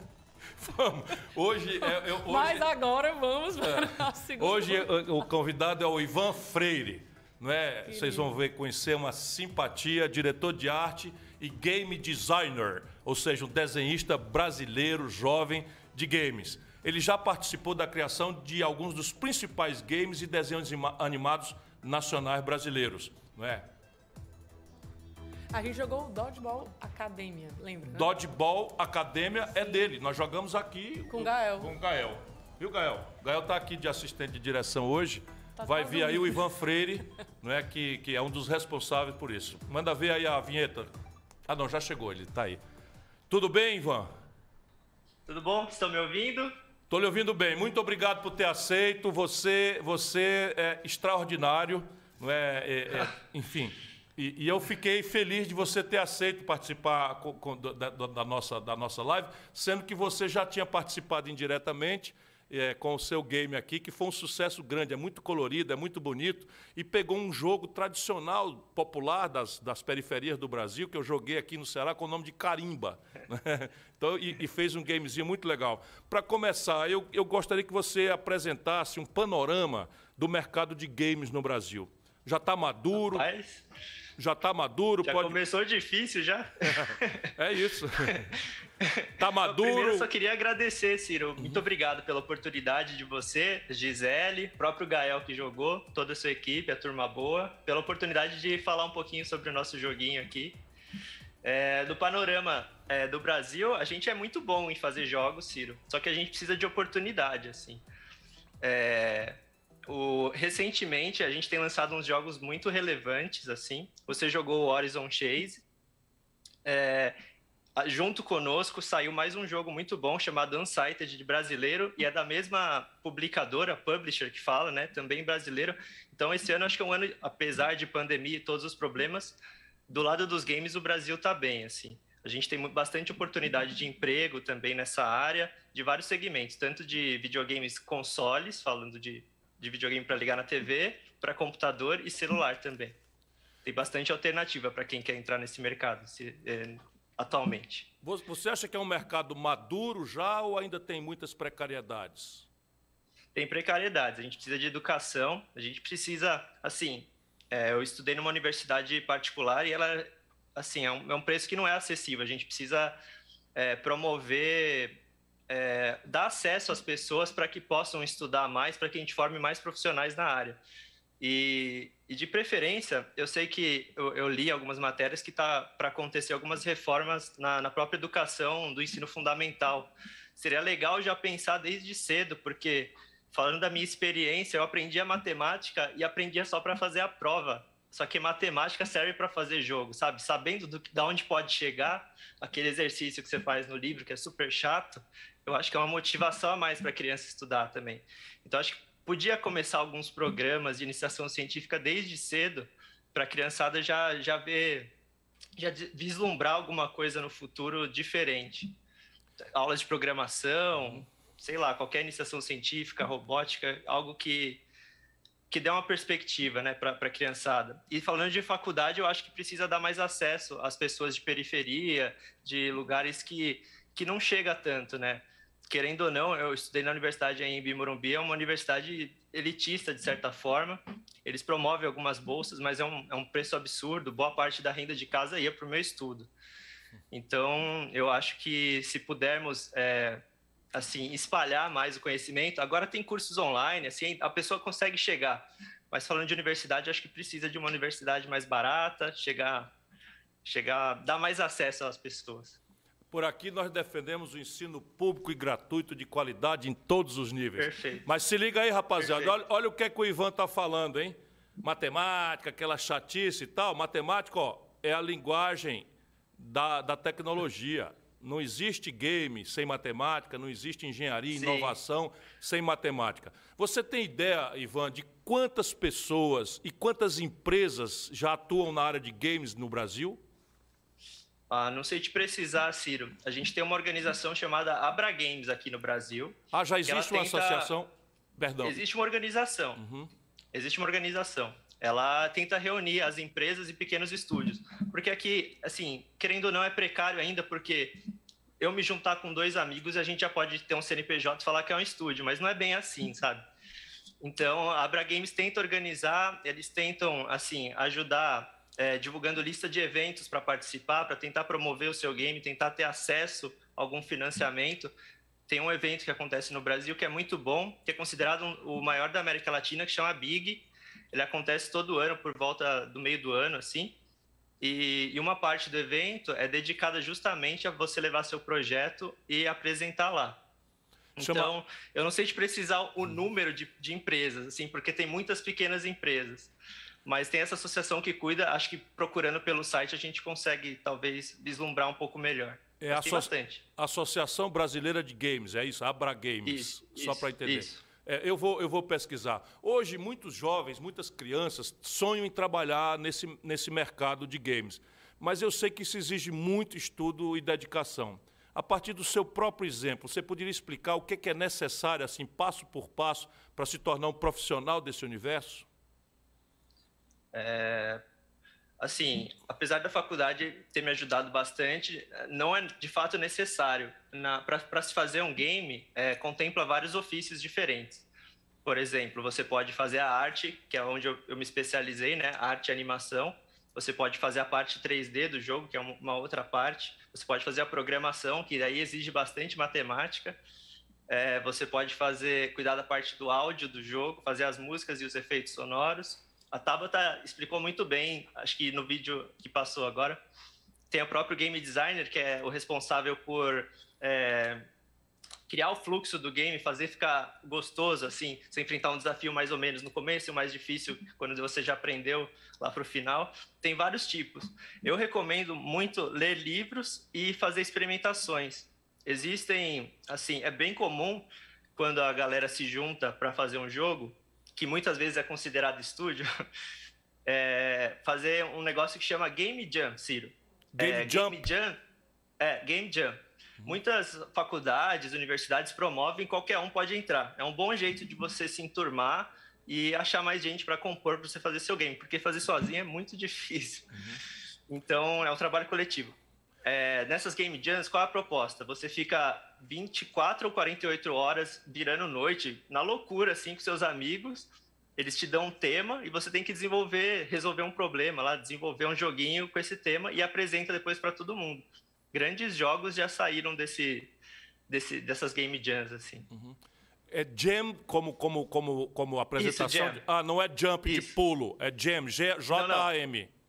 Isso, game jam. Game Isso. jam, entendi.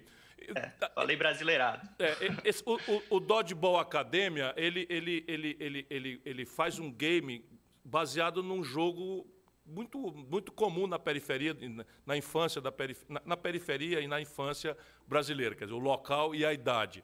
É, uhum. Duas perguntinhas. Como é que vocês chegaram a essa decisão? Foi, foi por esse caminho? E está no plano de vocês pegar outras brincadeiras da tradição brasileira, enfim, da nossa periferia, da nossa infância e também gamificar, é assim que a gente chama? é. Vou tentar ser breve. é, a ideia da queimada, assim, a gente jogava na escola e era um esporte muito legal, porque ele envolvia menino, menina, todo mundo jogava junto. E, e, era a hora que o cara excluído podia tentar descontar no valentão, sabe? Dar uma bolada no cara que te enchia o saco. Então, acho que é um, é um esporte muito democrático, assim. Tem lembranças boas disso. Era um esporte, por exemplo, a gente tinha na educação física, o menino queria jogar futebol, menina vôlei, era tudo separado. E a queimada juntava e todo mundo estava feliz. Então, a gente tinha essa lembrança legal. E quando eu era pequeno, eu jogava jogos de queimada de Super Nintendo, de videogames mais antigos que, que eu adorava e era uma experiência muito boa. Então a gente tentou, e, junto a isso, tinha um outro jogo chamado Mario Tênis, que juntava um jogo de esporte com o gênero RPG, que, dando uma geral também, RPG é quando você encarna né, o personagem do jogo e vive uma aventura passando por desafios e tomando decisões para que ele chegue no objetivo dele. Então tinha toda essa aventura e o esporte. É, nos últimos anos não tinha mais jogos desse tipo. É, a, ano passado até saiu um, mas esse gênero tinha acabado. A empresa que fazia esses jogos se chamava Camelot e ela meio que mudou o norte dela. E a gente sentia falta e a gente fez o jogo que a gente queria jogar, na verdade. Eu apresentei, assim, o, os meninos da Pocket Trap do estúdio, eu visitei eles em Piracicaba, onde era a primeira sede deles, e numa sorveteria a gente começou a conversar sobre ideias, e aí eu falei essa ideia de jogo por, por nostalgia mesmo, que eu queria muito fazer, e, e, eles toparam, se identificaram e a gente decidiu criar junto isso. Então, assim, ao mesmo tempo que eu queria fazer o jogo que eu queria jogar, o produtor, o Henrique, ele identificou a oportunidade que não tinha no mercado mais isso e o mercado podia absorver muito bem. Bom, é, é, não você... sei se eu respondi, eu me alonguei. Não, um respondeu bem, é maravilhoso. É maravilhoso e as pessoas precisam ver isso. Vocês se encontraram numa sorveteria e daí sai um game, extra, um game maravilhoso como esse.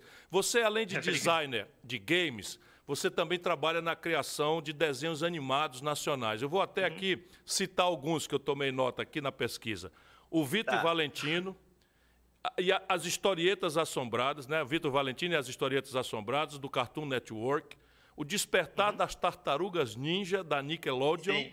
e as microaventuras de Tito e Muda da Discovery Kids. Né? Eu acompanho Exato. um pouco essa produção através do meu filho Gael, que está tá aqui comigo, que tem cinco aninhos, e gostaria de saber: esse mercado de animação nacional também cresceu, está crescendo nesses últimos anos no Brasil? Cresceu. É, o Vitor e Valentina é uma produção dos Estados Unidos e ele a, ambientação é toda mexicana. Então, é, o Diego, que é o criador, ele, é, ele é, tem descendência mexicana e ele levou para os Estados Unidos a cultura mexicana. Isso eu acho formidável, porque ele leva as lendas para os gringos, é, os americanos, é, conhecerem. O Tartaruga Ninja não é brasileiro, mas eu pude participar, foi muito legal. E o mercado brasileiro está tá muito em alta, sim, Ciro, de animação. Eu diria que é até mais organizado que o, que o de games, feliz ou infelizmente, porque assim, é, anos atrás, eu não vou saber te precisar quem foi o autor da lei, é, colocaram uma lei que todo canal estrangeiro teria que ter conteúdo nacional passando na TV. E isso ajudou muito a, a evoluir nossa animação, né? Nosso, nossa expertise. Então, o Cartoon Network não tinha desenho brasileiro, falou, putz, eu preciso correr atrás, como é que eu faço? Vou financiar algum estúdio e vamos trabalhar em algum produto. Se não ficasse bom, não ia para TV. Hoje a gente tem três, pelo menos três ou quatro desenhos de sucesso só na Cartoon Network brasileiros, que para a galera tomar nota aí, tem o Historietas Assombradas, o irmão do Jorel, o Oswaldo e o Ninjin. O Ninjin, coincidentemente, é da mesma galera do estúdio que fez o Queimada. É, eles também fazem animação. então, é, o pessoal está em alta. É, não sei se eu respondi, Ciro. Eu não, fico tá- empolgado, tá, eu me tá, um pouquinho Relaxa, você está respondendo super bem, super doce. E, inclusive, agora me veio uma pergunta aqui.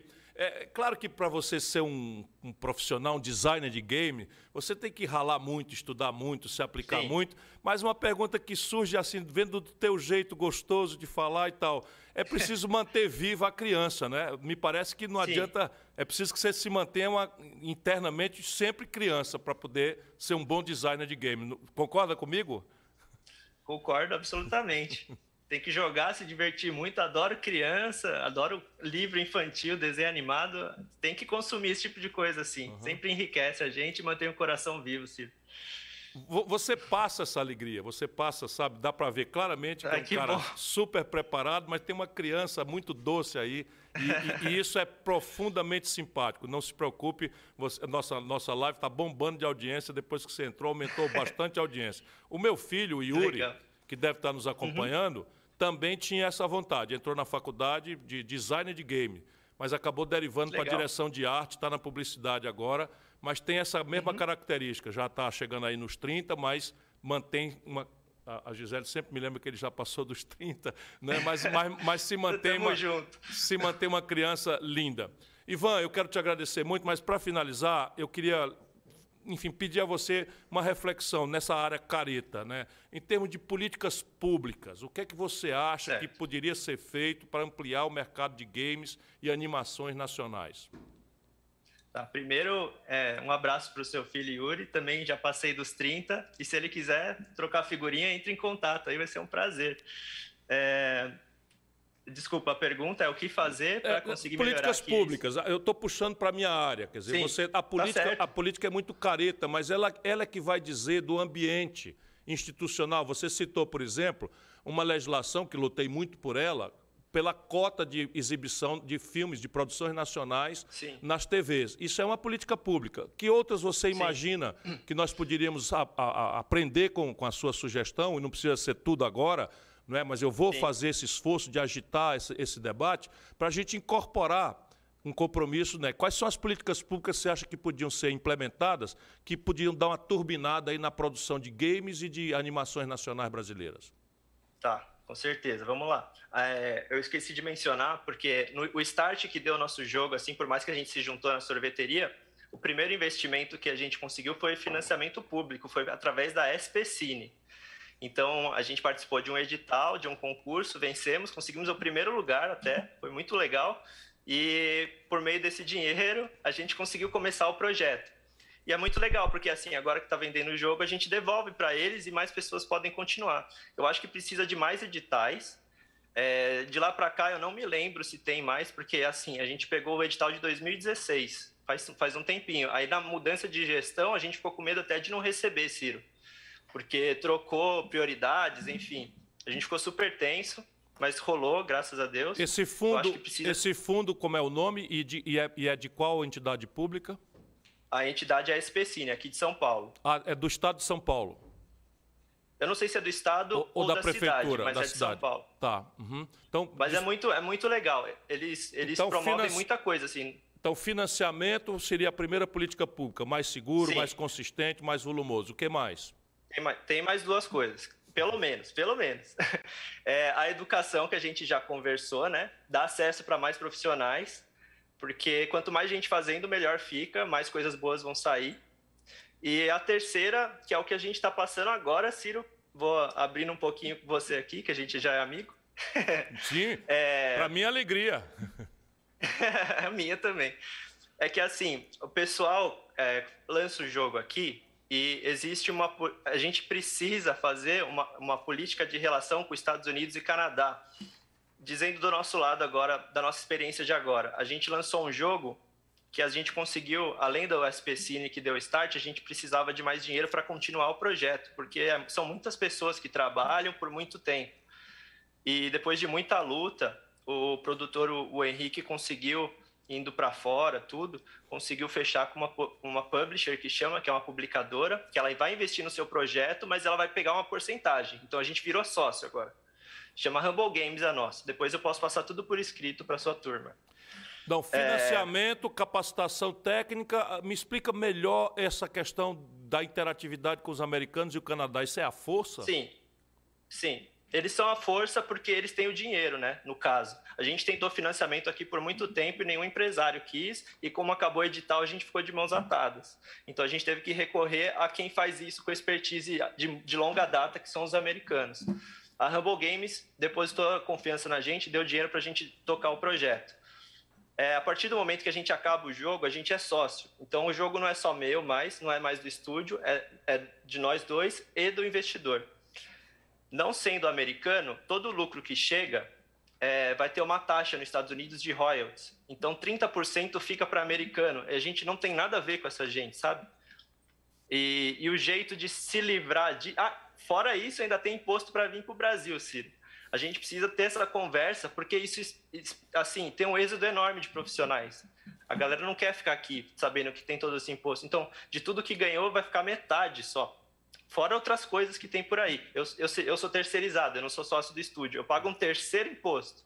Então a galera vai embora. Precisa negociar, assim. Chegar, vai demorar provavelmente, mas precisa ter um acordo comercial entre Estados Unidos e Brasil para privar isso. Porque o que acontece? A galera começa a abrir empresa fora, vai para fora e não quer mais saber do Brasil. Aí quem já poderia ensinar os outros, contratar, gerar emprego, gerar dinheiro. Assim, imposto é uma porcaria, mas melhor pagar para o Brasil do que para os Estados Unidos, né? Aí a galera vai embora daqui e a gente meio que tem que começar de novo, sabe? Aprender de novo, montar o estúdio de novo, aprendendo errando, é difícil. Então, para mim seria educação, investimento e alguma gestão e estrutura para a gente ficar aqui. Posso dar só mais um exemplo, me alongar mais um pouquinho? Por favor, fica à vontade. Eu, eu me empolgo, desculpa. Não, faça isso. Eu, te... eu também sou empolgado. eu tive uma oportunidade de fazer um estágio na Dinamarca, é, acabando a faculdade. Na Dinamarca tem uma cidade chamada Viborg, é, falando é, é, Viborg, e aí ele tem um centro é, educacional que fica assim: imagina um quadrado, e aí um lado é escola, outro lado é incubadora, outro lado é dormitório e outro lado é refeitório. Esse polo, esse polo gerou muitas empresas boas. Eu fui, eu fui fazer estágio numa dessas empresas. A pessoa que se forma nessa escola, nessa faculdade, recebe incentivo do governo e da escola para abrir uma startup. Então é muito fácil. Ele recebe uma sala, equipamento, é, se precisar de assessoria, qualquer coisa, eles vão ter. Então isso é uma mão na roda. Muitos estúdios, assim, tem um estúdio que chama Sun Creature, Sun Creature, que é onde eu trabalhei. Hoje em dia eles são gigantes, assim, na Europa, uhum. e fazem coisas para todo mundo, ganhando muito dinheiro. E foi, foi essa sacada. O reitor da escola, na época, explicou que a ideia do governo dinamarquês, eu precisaria ir mais a fundo nisso, Ciro. Desculpa a limitação, mas na época o que me foi falado foi é, a Dinamarca é um país pequeno, a gente não tem vastas terras para explorar, para vender gado, enfim, qualquer coisa do tipo, mas a gente pode vender tecnologia. Então, vendendo tecnologia, a gente não precisa de espaço, a gente precisa de mente só. Então, investindo nisso, eles conseguiram aumentar a receita e, e, esse núcleo é formidável. Tem muitas empresas legais lá. Eu acho que vale a pena dar uma olhada. Se a gente tivesse um núcleo aqui no Brasil, assim, semelhante, não precisa nem ser isso, sei lá, na periferia, para a galera ter acesso, já produzir, já sai vendendo, já aprende, já ensina o próximo, é, seria incrível. Bom, tomei nota tintim por tintim. Ivan, muito obrigado a você. A Sim. turma boa me manda o um esclarecimento aqui. O SP Cine é uma estrutura da Prefeitura de São Paulo que teve grande prioridade com o ex-prefeito Bruno Covas, infelizmente uma perda irreparável para a vida brasileira, era um, uma, uma, grande figura e tinha essa cabeça generosa. Enfim, mas é, é, eu quis fazer justiça. E agora eu quero te fazer um convite, para você estar tá angustiado, para terminar, quando a gente terminar. Não tô não, tô não, por mim. Quando a gente terminar não é, o mundo dos games, a primeira fase, eu vou começar a segunda fase do, do mundo dos games. Topa assumir conosco aqui uma vez por semana, na terça-feira, na live do Cirão, na Ciro Games. Jesus, eu preciso pensar com calma. É. Mas eu ajudo. A gente entra, a gente entra em contato. Tá feito o convite público, porque eu acho que você tem muito a dizer, não é como a Tabata ah, Ganga tem feito aí. Bom, quero te agradecer, muito obrigado Pô, mesmo pela simpatia, pelo, pelo carisma. E a gente está chegando agora na reta final da live.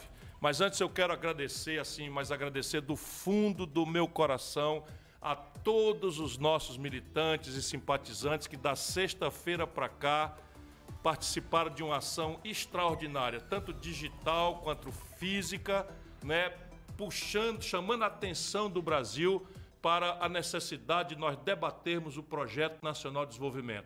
Nós puxamos com as ações do movimento Prefiro Ciro, que é a forma que nós estamos fazendo, não é de, de chamar a atenção do Brasil para a gente aproveitar essa, essa crise tão trágica, tão difícil, aproveitar o calendário eleitoral para sair dos ódios, sair das paixões e amadurecer um novo e generoso projeto nacional de desenvolvimento que reconcilie a nação brasileira, aposte na inteligência do nosso povo, prestigie o trabalho, prestigie a decência, prestigie a respeitabilidade do nosso país lá fora.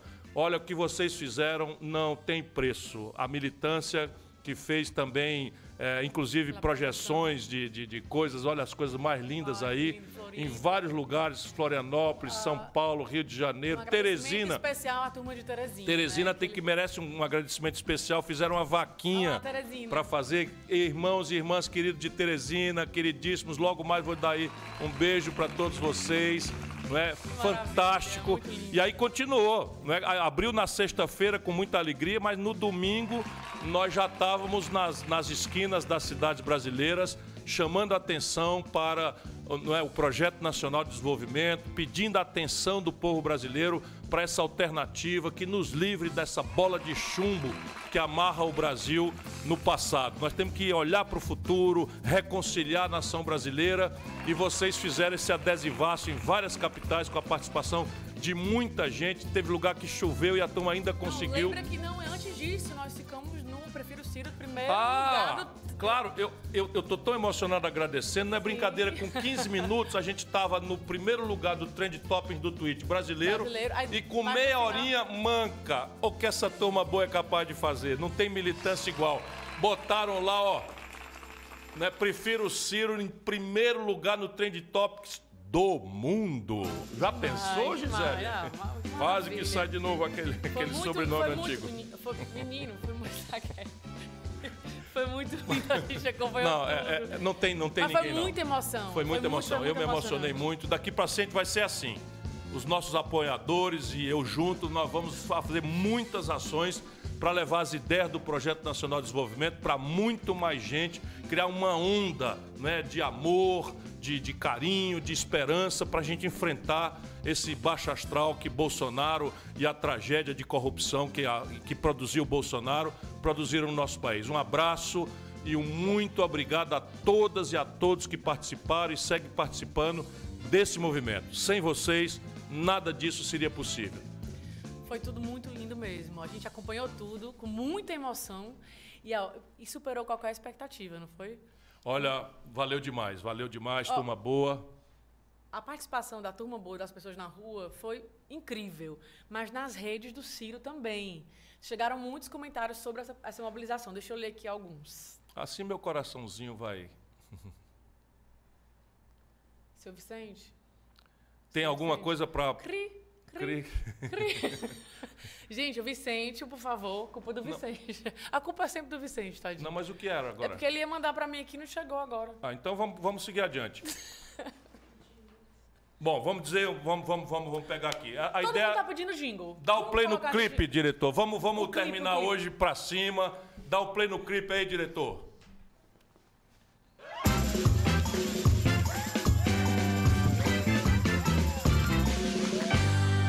Quero pandemônio nem pandemia. Não quero mais essa agonia. Não quero errar de novo. Eu quero é paz pra sonhar, meu povo. Eu quero um valor verdadeiro. Eu quero um amor bem brasileiro. Não quero errar de novo. Eu quero é paz pra trabalhar, meu povo. Não quero o cruel, nem o duvidoso presente sem futuro, passado já sem gosto. Não quero, só sabe enrolar. Nem quero, não sabe trabalhar. Não quero ficar aqui parado. Também não quero voltar pro passado. Por tudo, tudo, tudo que admiro, prefiro Ciro, prefiro Ciro. Pelo Brasil que eu quero e admiro, prefiro Ciro, prefiro Ciro. Por tudo, Ciro. Pelo Brasil que eu quero e admiro. Prefiro Ciro, prefiro Ciro. Ciro!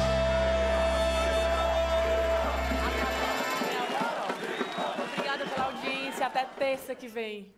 Beijo, beijo no coração, um abraço muito apertado e até terça-feira às 19h30, Ciro Games, a nossa live do Cirão. Yeah.